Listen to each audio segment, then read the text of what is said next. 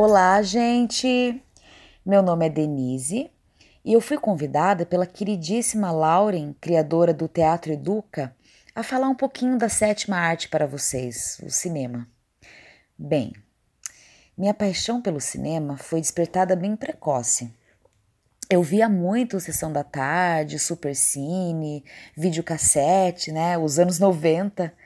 E essa arte foi muito importante para minha criatividade, visão da vida, minha construção pessoal.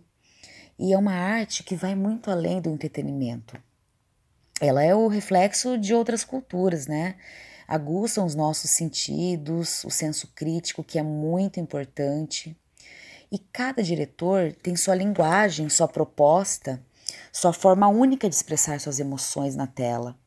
E o interessante é que muitos filmes permitem a nós, espectadores, a ser os coprodutores de suas obras, né? A arte em geral é, é para ser sentida, nem sempre entendida. Isso é muito individual. Não existe o certo ou errado, tudo é de acordo com nossas experiências singulares. Bem, gente, falei um pouquinho aqui. Eu gostaria muito de fazer algumas indicações de filmes e alguns diretores importantes. Ernest Ingmar Bergman nasceu na Suécia dia 14 de julho de 1918. Bergman cresceu numa família religiosa, seu pai era pastor luterano e sua mãe enfermeira. Em sua autobiografia, Lanterna Mágica, ele fala de sua infância sexualmente reprimida, o medo da morte, o medo de Deus, os sonhos que lhe perturbavam, o sentimento de culpa constante. Tudo isso influenciou seu trabalho mais tarde. A imagem autoritária e rígida representada pelo pai deixou marcas profundas em sua formação. É interessante a gente saber esses detalhes da, da infância para ver como são projetados em seus filmes. Seus quatro anos de idade foi um marco em sua vida. Nasce sua irmã e isso modifica totalmente. Bergman, que a todo instante queria chamar a atenção da mãe, foi tomado por um ciúme intenso. Ele conta que até combinou com o irmão de matar aquele pequeno ser disforme, mas o plano deles não foi bem sucedido. Mas ele sentiu um bem-estar que logo se tornou um sentimento de horror. Nessa busca incessante de chamar a atenção de sua idolatrada mãe, ele diz e fala: Meu coração de quatro anos consumia-se por um amor cuja fidelidade era comparável à de um cão. E toda essa adoração e dedicação a irritava. Ele sentia um misto de sentimentos, raiva, decepção, culpa. Todos esses fatores foram determinantes para seu trabalho futuro. Aos seis anos, ele teve a recusa de começar a escola Gritava, tentava de todas as formas, mecanismos para não ir. Podemos notar aqui o apego. Sua infância foi muito curiosa. Devido a essas peculiaridades que ele cita muito em sua autobiografia. Bem, gente, eu não vou me estender, né? Pois há muitos fatos marcantes na, na infância dele que foi muito importante para suas obras. Uma coisa que noto no Bergman é que ele tinha uma observação muito aguçada sobre a vida, ainda na infância.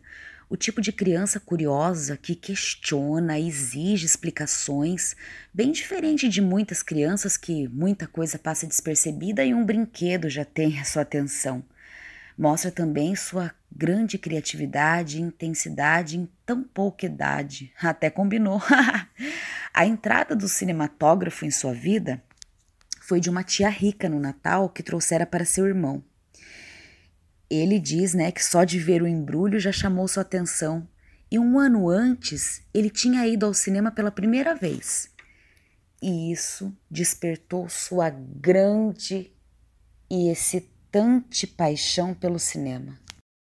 Persona, uma das maiores obras do cinema, Bergman afirma que foi mais longe que poderia ter ido, que Persona salvou sua vida ele escreveu o argumento de Persona durante um tempo que esteve internado se recuperando de uma pneumonia. Persona é, era a máscara que os atores de teatro grego usavam para interpretar seus papéis. O roteiro de Persona é um estudo sobre a existência, sobre o ser e o parecer. Ao longo de sua carreira, Bergman realizou mais de 60 filmes e escreveu a maioria dos roteiros. No teatro, cerca de 170 peças.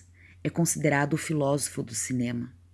Faleceu em julho de 2007, aos 89 anos. Em seu centenário, em 2008, 2018, houve inúmeras homenagens a ele no mundo todo. Sua obra A Hora do Lobo, nos deparamos com fantasmas, demônios dos personagens, mergulhamos nas angústias e culpas dos mesmos. Ele é considerado o único filme de terror psicológico do Bergman, e na mesma década que ele finalizou sua trilogia do Silêncio, que é composta por três longas que falam sobre o silêncio de Deus, diante das angústias humanas, através de um espelho, de 1961, Luz de Inverno, de 1962 e O Silêncio de 1963. Toda a obra de Bergman vale a pena ser vista, revista pelos amantes do cinema. Em suas obras, nos deparamos com diversos sentimentos humanos: o medo da velhice, o temor à morte e à vida, a crise existencial que nos assola, os conflitos familiares, como mãe e filha em Sonata de Outono, por exemplo, o desejo velado, mães narcisistas, filhas submissas e naquela busca incessante de conseguir o amor da mãe, a necessidade do amor da mãe, o questionamento com a morte em O Sétimo Selo, o medo da velhice, do tempo, da morte, o saudosismo em Morangos Silvestres. Bergman é considerado um dos maiores mestres do cinema autoral. Ele é premiadíssimo. Dentre seus muitos filmes, eu gostaria de indicar alguns deles. Vamos lá: A Fonte da Donzela, O Ovo da Serpente, Face a Face, Na Presença de um Palhaço, O Rosto e Gritos e Sussurros. Mas, como eu já disse, toda a obra desse diretor vale muito a pena. É uma reflexão intensa sobre a vida. Eu sempre costumo falar que depois que eu conheci Bergman, nunca mais eu fui a mesma.